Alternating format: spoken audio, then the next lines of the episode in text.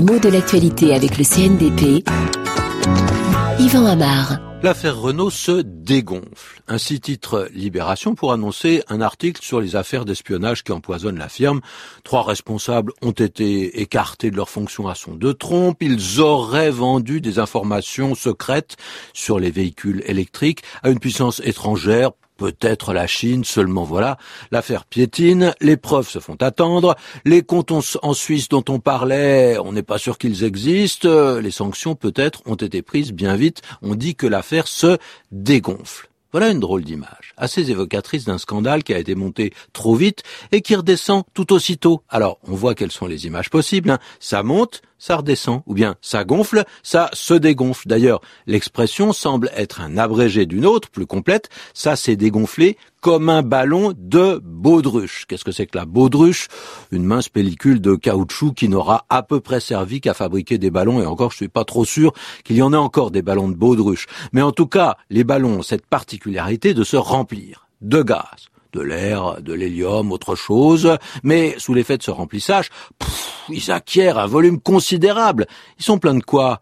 Pas, pas de grand chose, hein, une matière gazeuse, euh, et quand on ouvre une valve ou qu'on crève l'enveloppe, fuite le bruit est assez révélateur à la fois de la rapidité du dégonflement et de la vanité du contenu, comme si l'air équivalait à, à rien du tout. Hein. Alors quelle déception quand on se rend compte que les ballons sont pleins de vide.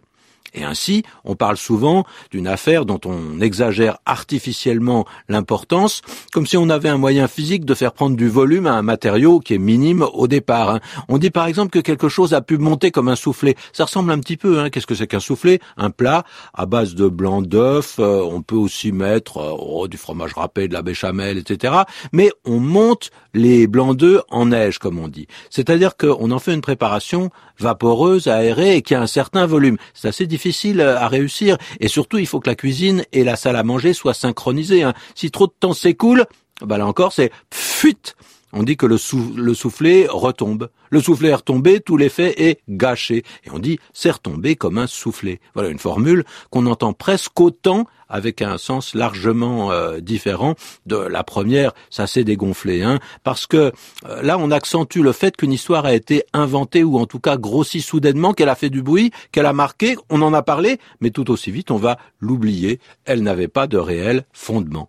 Quant au mot gonfler, il a de nombreux autres sens euh, figurés. On gonfle un moteur, on gonfle un budget, ou on dit de quelqu'un qu'il est gonflé quand il a un toupet, qu'il a un culot qui vous laisse pantois.